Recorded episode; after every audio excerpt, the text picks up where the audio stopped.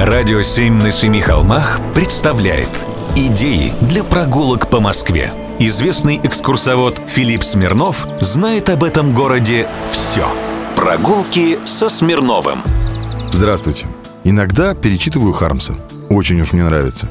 Фраза «опять об Гоголя» как нельзя лучше подходит ко многим ситуациям. Вот и с нами так. Опять об Кускова. Вернее, опять я вам расскажу о Кускове. Улица Юности 2, строение 4. Под таким адресом значится самая последняя дореволюционная постройка этого усадебного комплекса. 1870 год.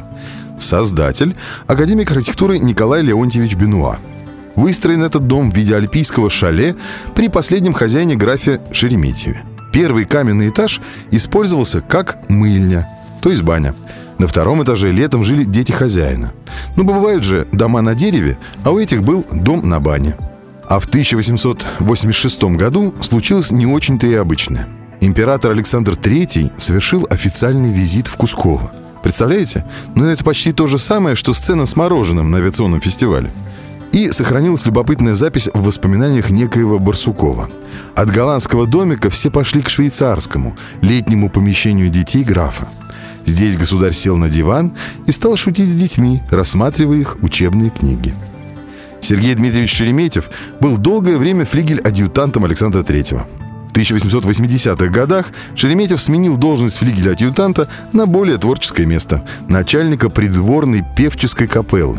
Одновременно он являлся предводителем дворянства Московской губернии и председателем общества любителей древней письменности – а строить в разных национальных стилях в то время было очень модно. Кстати, Николай Бенуа – главный архитектор Петергофа той поры. Это так, на минуточку. А в Кусково же по осени очень красиво. И всегда есть что посмотреть. Чего я вам и советую. Прогулки со Смирновым. Читайте на сайте radio7.ru. Слушайте каждые пятницу, субботу и воскресенье в эфире «Радио 7» на Семи холмах.